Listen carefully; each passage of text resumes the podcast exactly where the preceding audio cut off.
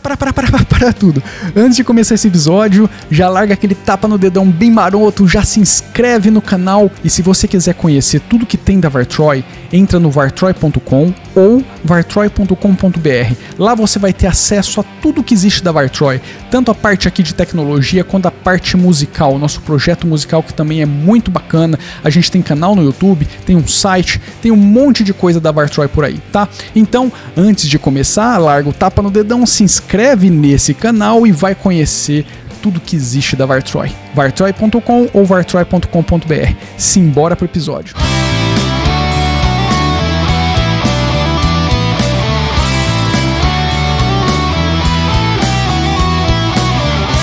Fala aí pessoinhas, belezeira? Sejam bem-vindos aqui ao Vartroy Tech. O episódio de hoje é um pouquinho diferente. Se você está visualizando, né, tá vendo o vídeo desse episódio, uh, se você estiver ouvindo, talvez também você está percebendo o áudio um pouquinho diferente, porque eu estou testando um esqueminha diferente hoje.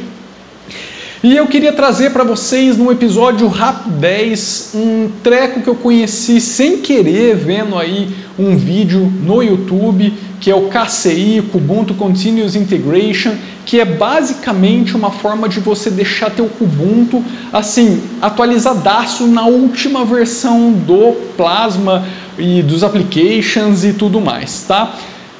Eu vou falar bastante, bastante não, vou falar um pouquinho sobre isso aí no decorrer do episódio, quando eu estiver mostrando ali a página, o canal de software e tudo mais, para vocês entenderem um pouquinho para quem isso é indicado, tá? Se você deve fazer essa instalação ou não.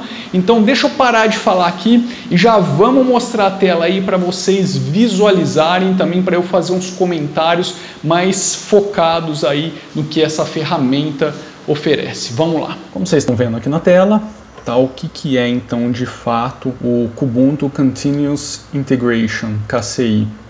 É meio que um esquema automatizado para você pegar tudo que está sendo publicado de código lá do Git do KDE e aplicar isso em um PPA aonde quem adicionou, a gente tem a versão instável e estável, quem adicionou vai começar automaticamente a receber aí as atualizações no seu Kubuntu. Uh, eu estou com o PPA aqui estável aberto, só para exemplificar. Eles até deixam um disclaimer né, para você não usar isso aqui, a não ser que você saiba exatamente o que você está fazendo.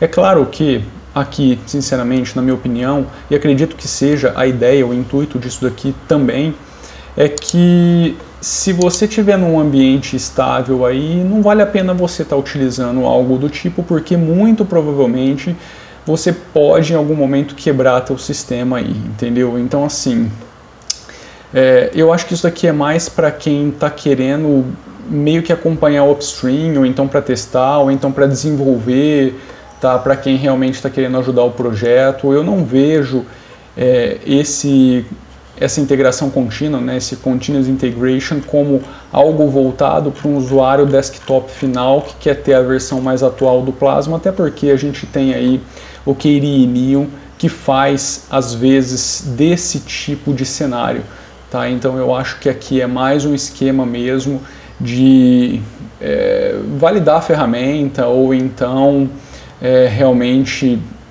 sei lá, é, ver como tudo está funcionando, ajudar testar e tudo mais. Tá? Eu não vejo isso como algo que seja realmente voltado para o home user ou business user que quer ter o Plasma na última versão em cima do Kubuntu. Acho que não faz lá tanto sentido assim. É claro que, a não ser que a ferramenta evolua demais ou então que os próprios desenvolvedores, mantenedores dela digam agora sim você pode utilizar isso aqui em qualquer cenário ou eles mesmos tragam, trazem isso em algum momento com uma solução já implementada para o usuário final, tá bom?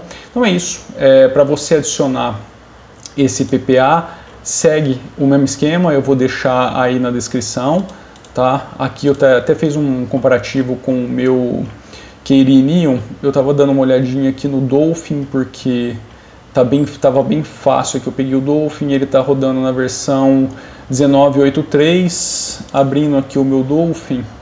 Se eu pegar aqui a versão dele, uh, Baldolphin, aqui 19.8.3, ou seja, realmente está aqui na versão bem, bem atualizada.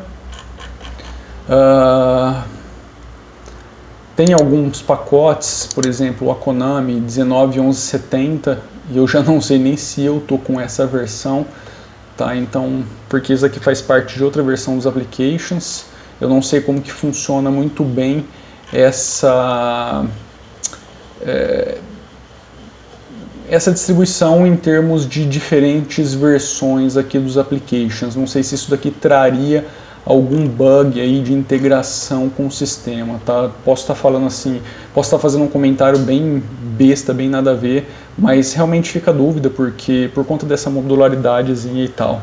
Então eu não sei se, por exemplo, você subir muito rápido uma versão de alguma coisa pode trazer alguma instabilidade para esse aplicativo por faltar alguma outra coisa ali na base que deveria estar acompanhando essa versão dos applications. Não sei se, se deu para sacar. Então, assim, é isso aí. Você tem a versão estável e a instável. Ambas vocês podem acessar por aqui, por esse site. Eu vou deixar aí o link do, Fab, do Fabricator. Então, para ficar bem simples, se você quiser testar, brincar, usar isso daí, fique à vontade. Aqui a gente tem uma pequena diferença, tá 19 11 70, aqui a gente só tem duas. Bom, é isso aí então, deu para sacar o que, que é o KCI. Se você tiver curiosidade, adiciona aí o PPA e testa, tá? Mas como eu falei, um pouquinho, pouquinho tempo atrás, eu não faria isso no meu ambiente de produção, até porque o Keiri Neo, na minha opinião, é mais indicado se você quiser ter o seu Plasma Desktop ou seu KDE atualizadinho, bonitinho em cima de uma versão estável do Ubuntu, beleza? Vou ficando por aí, não esquece de largar o tapa no dedão marotaço e nos vemos no próximo episódio. Um abraço, fui!